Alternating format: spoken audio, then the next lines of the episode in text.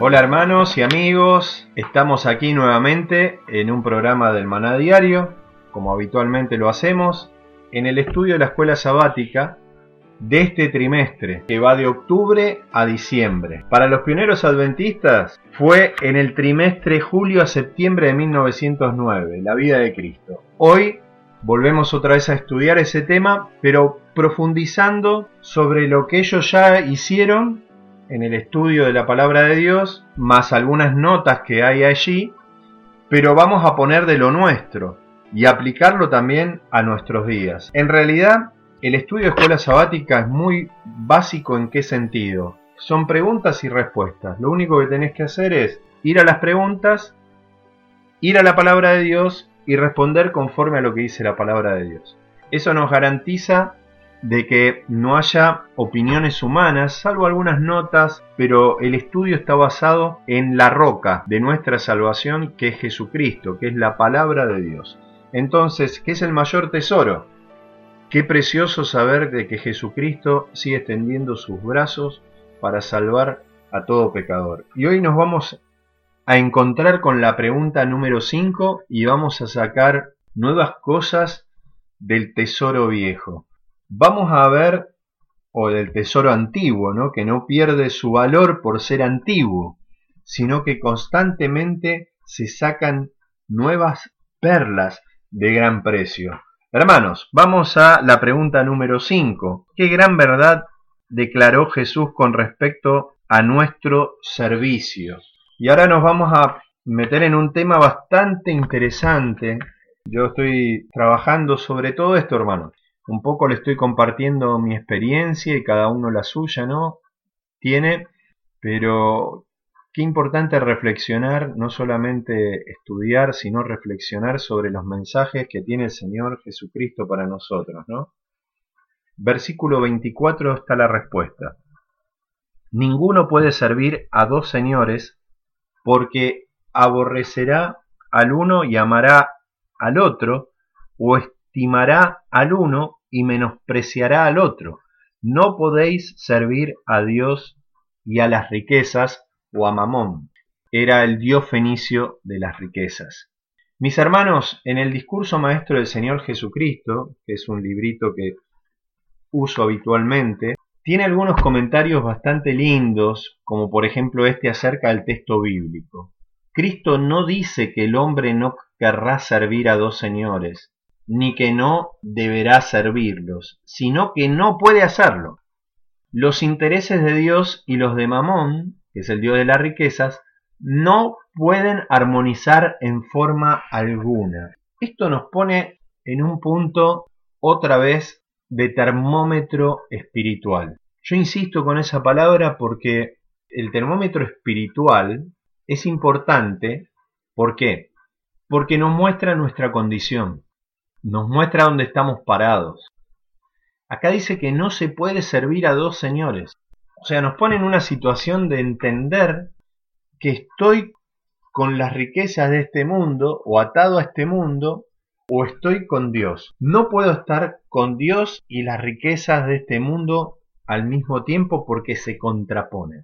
Las riquezas de Dios a las riquezas del hombre. Hay un texto bíblico que se me viene a la mente, que está en el libro de Santiago, donde nos puede ayudar a entender un poco más este punto. Mientras recorro las páginas de las escrituras buscando el libro de Santiago, ustedes pueden hacer lo mismo. Mire lo que dice el libro de Santiago. ¿De dónde vienen las guerras y los pleitos entre ustedes? ¿No es de vuestras pasiones las cuales combaten en vuestros miembros? Codiciáis y no tenéis, matáis y ardéis de envidia, y no podéis alcanzar, combatís y luchás, ¿no? Por los afanes de esta vida. Pero no tenéis lo que deseáis, porque no pedís. Pedís y no recibís. Está hablando a los creyentes, ¿no? Porque pedís mal, para gastar en vuestros deleites. Oh almas adúlteras, ¿no sabéis que la amistad del mundo es enemistad contra Dios? Cualquiera pues que quiera ser amigo del mundo, se constituye enemigo de Dios. ¿Más claro?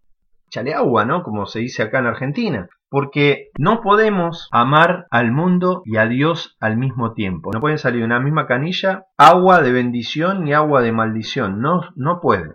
Es incompatible. O estoy con Dios o estoy con el mundo. No hay una tercera posición intermedia. Y esto a mí me hace reflexionar cuando Dios nos dice en su palabra, dame tu corazón, hijo mío.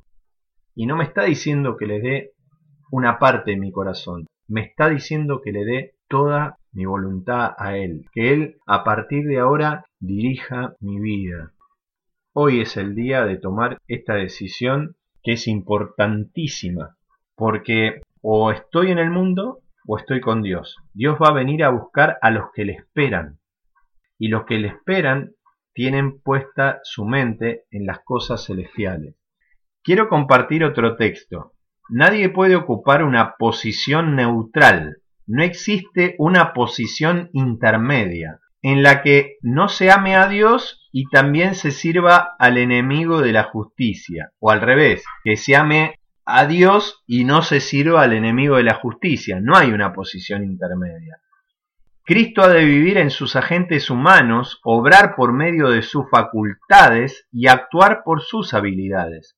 Ellos deben someter su voluntad a la de Cristo y obrar con su espíritu. Y hermanos, si nosotros, yo, vos, quien fuera, estamos atados en cierta manera al enemigo, es hora de desligarnos.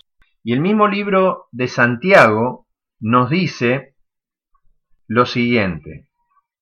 Después de lo que leí hace un rato, sigue en el versículo 7 diciendo, Santiago 4.7, someteos pues a Dios. O sea, Volquemos nuestro corazón hacia Él directamente, sujetémonos a Él, porque dice, someteos a Dios, resistid al diablo. Hermanos, cuando emparentamos con el mundo, con sus afanes, sus deseos, sin duda estamos siendo siervos del enemigo. Pero Dios dice a su pueblo, me dice a mí, sométete, Adrián, a Dios, resiste al diablo. Quiere decir que no se va a ir rápidamente, pero va a irse, porque la promesa es, huirá de vosotros. Ahora, lo primero es someter nuestra voluntad a Dios, decidir que Él sea el Señor de mi vida. Eso es lo primero. Después resistir al diablo, en oración, con lo que sale de mi boca, que sean cosas positivas, que alaben el nombre del Señor, volver a agarrar en mi caso la guitarra, alabar a Dios, no solamente en sábado, día tras día, en el culto matutino y vespertino, armarnos de la vestidura de Dios para resistir al diablo, que está en Efesios capítulo 6, que podemos ir a ver. Vamos al libro de Efesios capítulo 6, dice así, por tanto tomad la armadura de Dios. ¿Por qué dice por tanto? Porque el versículo 12 dice, porque no tenemos lucha contra sangre y carne, no tenemos lucha hacia una persona humana caída, sino contra principados, contra potestades, contra los gobernadores de las tinieblas de este siglo, contra huestes espirituales de maldad en las regiones celestes. Por tanto, tomad toda la armadura de Dios para que podáis resistir en el día malo. Y ya estamos en el día malo, hermano. Se ve por todo lo que está aconteciendo principalmente acá en Latinoamérica. Las levantadas en Chile, en Bolivia, tema en Argentina, cómo ha, ha decaído, digamos, el capital, el activo en Argentina, en Perú, en Colombia, en Ecuador, etcétera, en diferentes lugares hay revueltas. ¿Por qué? Porque es el día malo. Las tinieblas están empezando a avanzar sobremanera. Las leyes que sacan constantemente en contra de la ley de Dios están haciendo que las tinieblas se avancen cada día. Probablemente, como dije, ya estamos dentro de los caballos del libro de Apocalipsis para la interpretación final, donde el segundo caballo del Apocalipsis quita la paz de la tierra, y lo estamos viendo. Entonces dice, tomen toda la armadura de Dios para poder resistir en el día malo. Habiendo acabado todo, estad firmes. Estad pues firmes, ceñidos vuestros lomos en la verdad, o sea, en la palabra, vestidos con la coraza de justicia, o sea, con los mandamientos de Dios, creyendo en sus promesas, porque dice, todos tus mandamientos son justicia. Salmos 119, 172.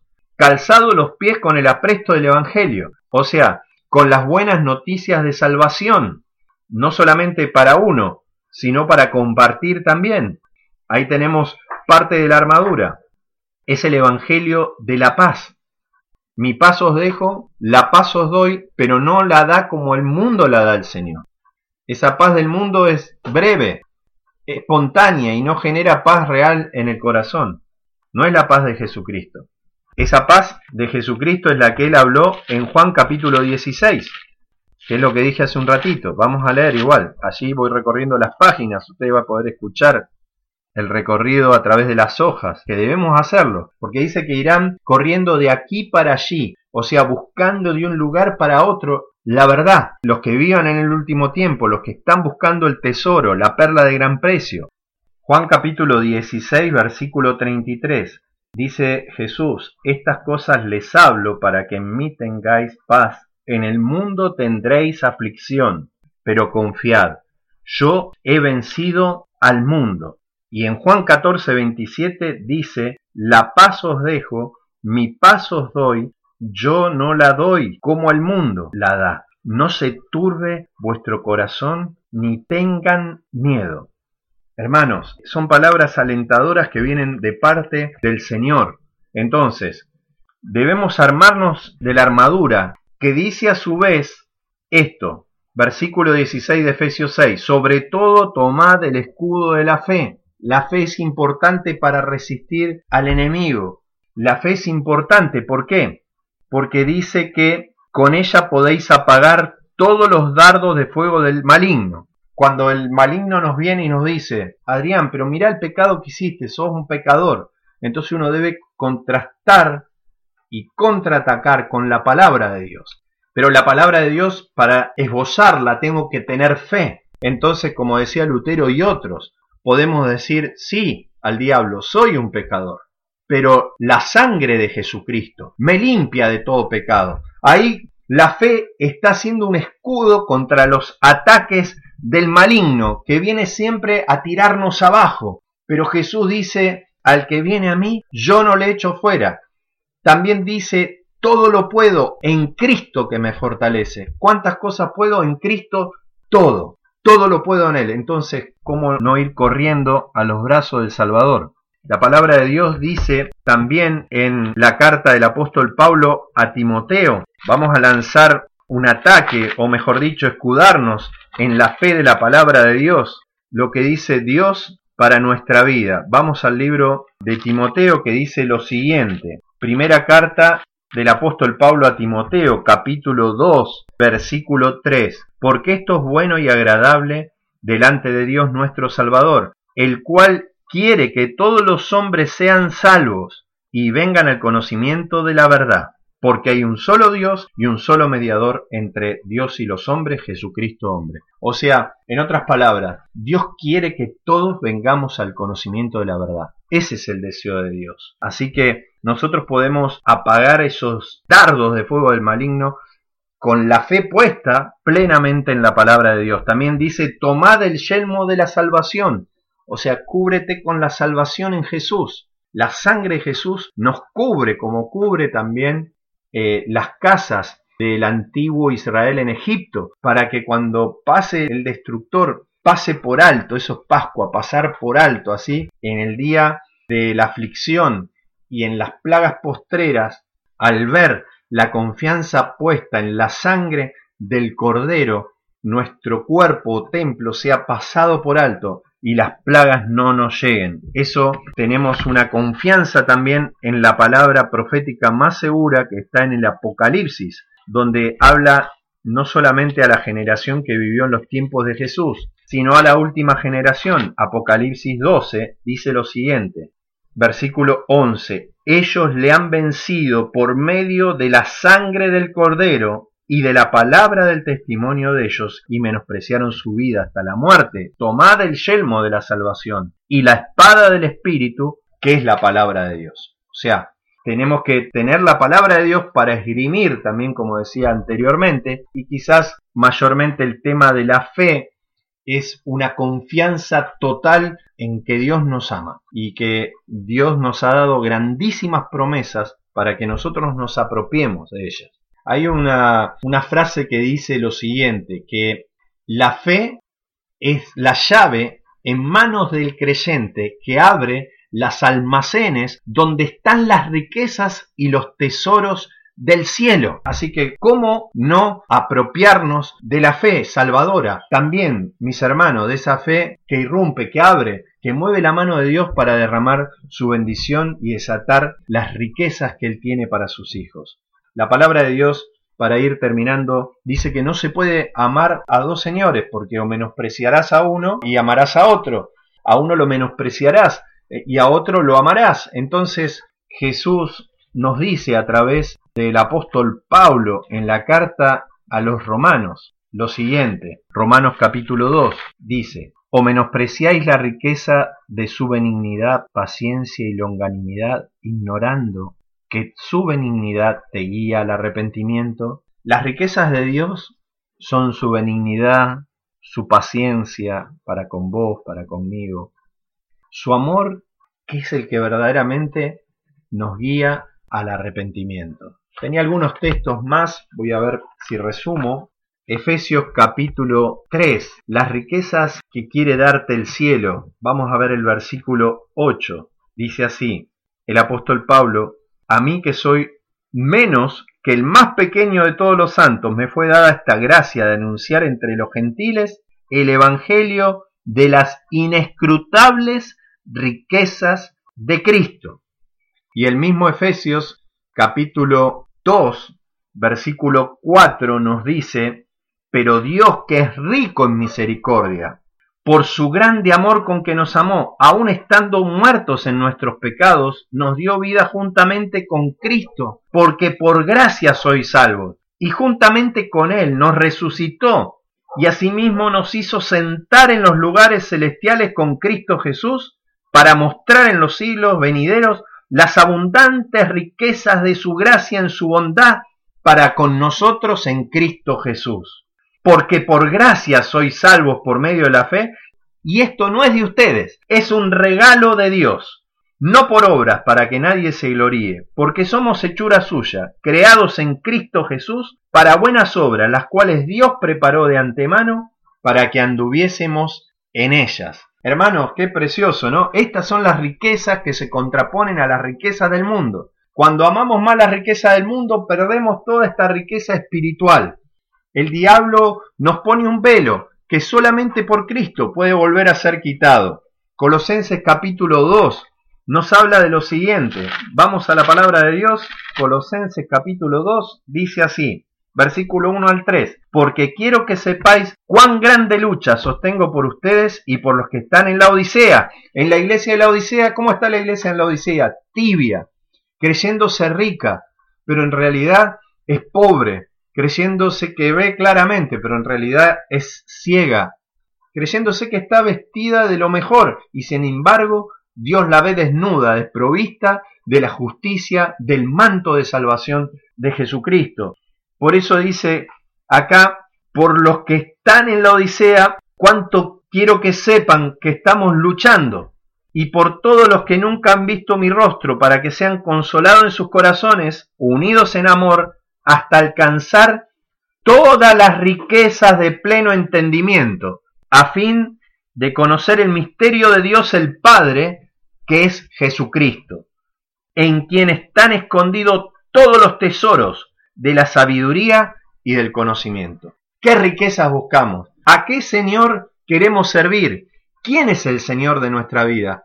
¿Acaso nos vamos a perder tan grande salvación? Es lo único que tenemos en esta vida. Mientras respiremos, ojalá que respiremos aire de Yah, aire del cielo, que ese aire nos va a traer paz, nos va a traer bendición, nos va a librar de las tentaciones y angustias que causa la paz de este mundo. No vendamos, digamos, nuestra alma al diablo por un trabajo o por una acomodada situación económica. Busquemos primeramente el reino de Dios y su justicia. Hagamos que Dios sea el Señor de nuestras vidas.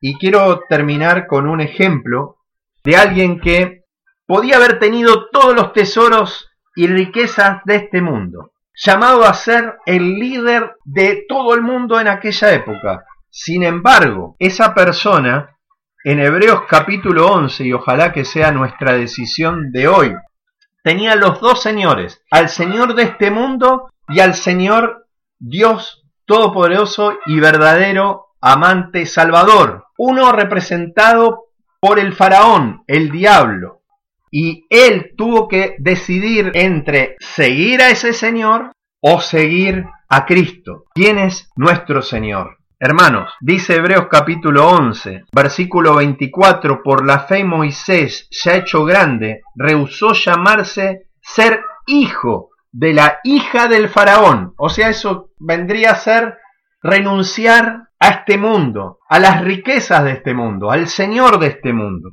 Y dice, escogiendo antes ser maltratado con el pueblo de Dios. Hermanos, van a venir tiempos muy difíciles donde el mundo nos va a hostigar y nosotros seguramente seremos maltratados por el sistema que va en contra de la voluntad de Dios. Sin embargo, Moisés y ojalá nosotros, dice la palabra de Dios que escogió ser maltratado con el pueblo de Dios antes que gozar de los deleites temporales del pecado, teniendo por mayores riquezas el vituperio de Cristo que los tesoros de los egipcios. ¿Por qué? Porque tenía puesta la mirada en el galardón, en la recompensa. Dios nos ayude a tomar una decisión en este día de poder ser ricos, pero ricos en las riquezas que Dios nos ha dado. Cada día Él hace salir el sol sobre justos e injustos. Él nos provee de las cosas necesarias, pero principalmente de las riquezas de la salvación, de la gracia inmerecida para con nosotros pecadores, porque de tal manera amó Dios al mundo que ha dado a su Hijo unigénito para que todo aquel que en él crea no se pierda, sino tenga la vida eterna. ¿A qué Señor tú quieres servir? Al que te va a dar algo ahora temporal, un deleite que va a durar poco, o aquel que te da las cosas que prevalecen para siempre, la vida eterna. Esta es la vida eterna, conocer a Dios, el único Dios verdadero, y a Jesucristo a quien Él ha enviado. Dios les bendiga Espero que haya sido de beneficio esta lección para todos nosotros y podamos tomar la decisión de que Cristo no sea solamente nuestro Salvador, sino el Señor de nuestra vida.